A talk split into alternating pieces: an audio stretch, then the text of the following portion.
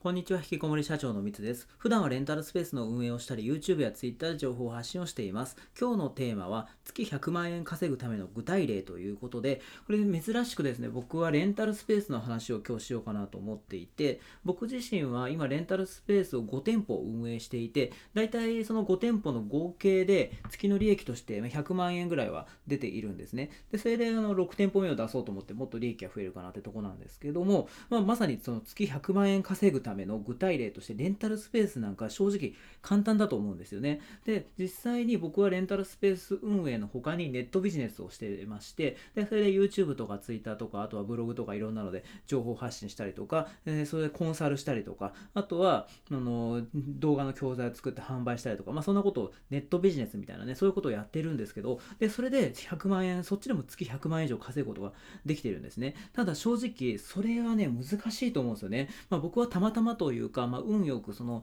僕の扱っているその情報発信ってレンタルスペース運営のことだったりとか結構ニッチな話なんですよね。だからそのまあうまい具合にその情報発信とその僕のあの世の中のニーズとかそういうのがハマってでそれでまあ認知が取れてで稼ぐことができてるんですけどただあの正直それまで大変でしたね。情報発信するのってもう Twitter とか YouTube とかもういろんな、まあ、ライバルというかビジネス系の人なんかもう山ほどいますしで正直そのみんなうまいですよね情報発信が。だから僕僕自身はもう月に100万とか200万とか、で、先月とかだったら300万以上は、そのネットビジネスで稼げてはいるんですけども、ただ、これね、そこまで行き着くまでに正直ね、結構苦労したんですよ。今年からまネットビジネスのそういう情報発信とか始めて、で、それ僕なんか本当に引きこもりなんで、こうやってね、あの、もうずっとこうやってたんですよ。もう1日10時間ももうずっとやってたんですよね。で、それで未だにまあね、その発信なんか続けているし、その作業っていうかね、そういうコンサルとかね、もう本当にやいろいろやってるんですよ。で、それで100万円、まあ、300万円とか稼げるようになったっていうような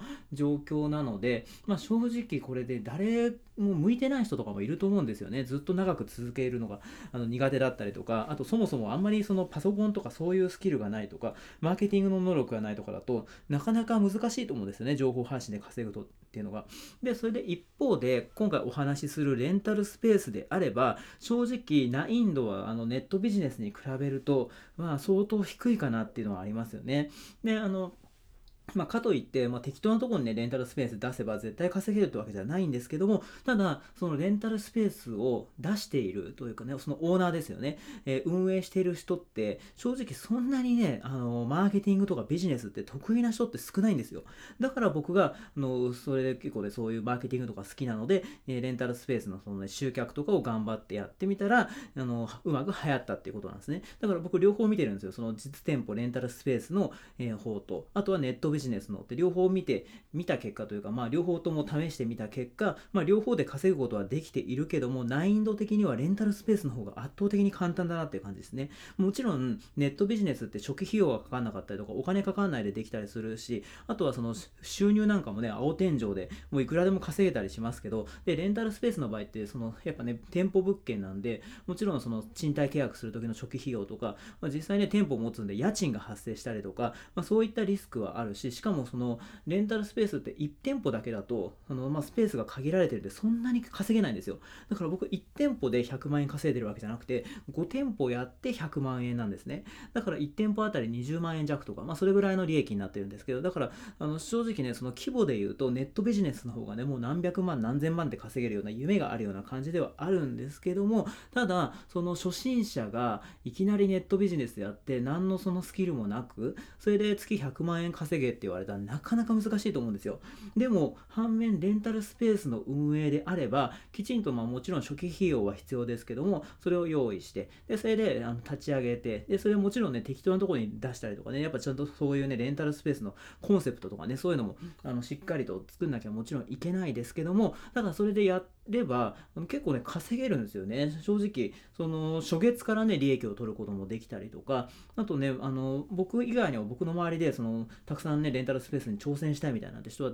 いっぱいいるんですけども、それ普通にね、利益出たりしてるんですよ。で、実際にそのね、赤字になっちゃってる人、だから家賃が発生したりとか、初期費用がね、やっぱかかってくるので、それで赤字になっちゃう人もね、実はいたりするんですね。だからそのね、その自分で運営するんじゃなくて、そういうレンタルスペースの運営代行会社みたいな、そういうところにもね、丸投上げして、え初期費用2、300万、300万円ぐらい、ね、かけて、で、それであの作って、で、しかもそのなんだかね、その運営の代行費用とか、あと家賃ちょっとね、上乗せさせられたりとかして、で、それでなかなか利益が取れませんみたいな、そういう人はいたりするんですけど、きっちりとちゃんと考えて自分でこう最初から物件探して、で、あとはね、なんなら僕の YouTube とかブログとか見ていただければ結構ね、無料で情報を発信してますし、のね、勉強になると思うんですよ。だからそういうのを参考にしながら、えー、レンタルスペースのこう立ち上げをして、で、それで、まあ、1店舗やってみるんですよ、まず。で、ただ、あの、いきなりこう広いとことかね、家賃高いとこだったら怖いと思うので、もうそれこそ本当に家賃が5、6万円とか、まあ、それぐらいの店舗、例えばですけどね、見つけて、で、それでそうすると家賃が安ければね、初期費用なんかも安くなるので、それでもう本当にね、めちゃめちゃ僕は安くやったとこだと、初期費用ね、20万とか30万ぐらいでできたとこもあるんですね。で、それで、まあ、家賃も安いので、まあ、利益は例えば1店舗で、まあ、10万円とか、それぐらいもし出たとしたら、それで2店舗目をね、あの同じようにやると。で、それで、あの1店舗、最初の店舗ってね、やっぱ初めてのことばかなんで大変だと思うんですよ。でも、一回それを立ち上げを経験したら、あ、なるほどね、こういうことかっていうのが分かって、2店舗目、3店舗目ってね、結構簡単に作れちゃうんですよね。まあ、同じ作業の繰り返しっていうのもあれですけど、まあ、それぐらいできてしまうと。で、そういうのを、まあ、3店舗、4店舗っていうふうに利益が出てから、次の店舗っていうふうにやっていけば、まあ、僕みたいにね、5店舗増やすっていうのもそんなにね、難難しいことじゃなかったりするので、それで月100万円稼ぐってなったらね、正直ね、あの、できると思うんですよね。まあ、実際僕はできているんで、だからね、他に僕以外にもね、もちろんその何店舗も運営していて100万円利益取ってる人ってね、他にもいますので、そのあたりね、具体的にというか、実際にやってみれば、まあそこはま月100万円、しかもそんなにね、自分が労働しなくても、あの、稼げるっていうところはありますよね。だから、なんかいろんなね、副業とか、そういう稼ぎ方みたいな、あって、みんな頑張ってね、その Twitter とか YouTube とか、なんか情報発信とかね、しててすごいなと思うんですけど、まあそれはそれでね、僕もやってるし、いいなと思うんですけども、ただ、やってるとやっぱね、ライバルが本当に多いし、しかもみんななんかすごいですよね、発信力が。だからそれのね、そこでこう、目立たないといけないっていうのがあるので、それ正直にやってて、まあ、僕はなんとかね、あの稼ぐことはできたんですけども、ただ、やってたらやっぱりレンタルスペースの方が楽に稼げたなっていうのを振り返ってみると思いますよね。なので、その、まあ、そんなね、無理に僕はレンタルスペースであの進めるつもりは全然ないですけど、でも、そのね、自分でやってて、あのいいなと思ってたりするので、なので、僕のね、YouTube とかそういうブログで無料で学べるので、興味あればですね、見ていただければっていうふうに思ってったりしてます。で、あとですね、今5店舗のレンタルスペース運営してるんですけど、6店舗目を横浜に出そうと思ってるんですね。で、それでね、実は明日オープンなんですよ。で、その僕は自分でスペース増やすつもりはなかったんですけど、たまたま紹介してもらって、で、それであの見に行ったら結構良かったんですね、その物件が。で、家賃が7万円ちょっとですね。で、それで、まあ、家賃も結構安めで、横浜駅から5分ぐらいなんですけど、それでまあね、すごいアクセスが良くて、ただね、広さで言うと21平米ぐらいなんで、そんなに広くないんですよ。で、そこをダンスができるようなスペースにしようと思っていて、で、だから鏡を貼っつけたりとか、まあ、そういうする必要があるんですけど、で、あの、明日物件の引き渡しの日なんですね。で、それで僕は、これまでね、一人でレンタルスペース立ち上げたんですけど、今はね、こう、情報発信してると、こう、僕に興味を持ってくれたりとか、あのレンタルスペースに興味を持ってくれる人が結構いるんで、Twitter で手伝ってくれる人募集しますとかって呼びかけたら、あのね、20人ぐらい手伝いたいとかって来てくれたんですね。で、その中から3人ぐらい、あのー、先行させていただいて、で、明日その3人の方と僕の4人で作業するんで、まあ、4人いれば、もう鏡貼っつけたりとか、あとなんか買い出しに行ったりとかで、まあ、1日でもできちゃうんですよ。だから、その、今回、家賃も安かったんで、全部備品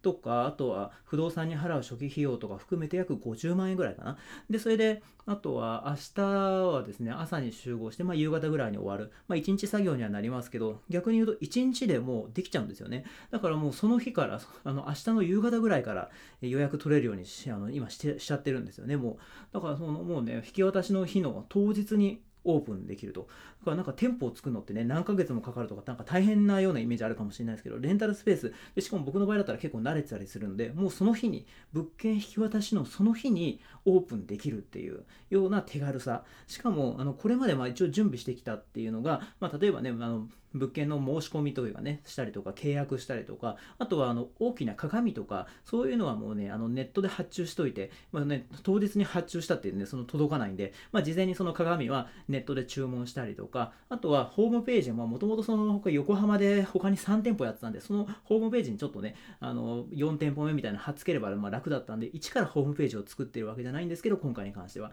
でもまあそれでねもうほんと数時間ぐらいしか僕稼働かけてないんですけども明日にはオープンできそうですしなんならもう予約をですねあの受付開始してで全然写真とかもまだないんですけどもう何件かね4件か5件ぐらいはもう予約入ってんですよ。だからね、そういう意味でも、まあまあね、横浜でアクセスもいいし、僕もね、もうすでに3店舗もやっていて、お客さんもあのいるので、もうね、あの結構初月から予約入んじゃないかなっていうふうに思ったりしていて、だからね、結構ね、まあもう何何店舗もやればね、ほんと手軽にできちゃうんですよ。だからね、まあ初めてね、やるってなったら、やっぱちょっとハードル高いような感じもしますけど、実際にやってみたら、もう、あ、こんなもんかぐらいの感じで、そのレンタルスペースってね、運営できてしまうしかもこれ賃貸物件なんで、もし最悪うまくいかなかったら、もう撤退すればね、それあの、例えば不動産買ったとかだったらなかなかね、大変だと思うんですけど、僕全部賃貸でやってるので、何かあったら、まあ撤退すればいいやっていうぐらいの感覚ではあるので、すごい楽なんですよね。っていうので、まあね、僕自身はその、まあ、繰り返しになりますけど、そのネットビジネス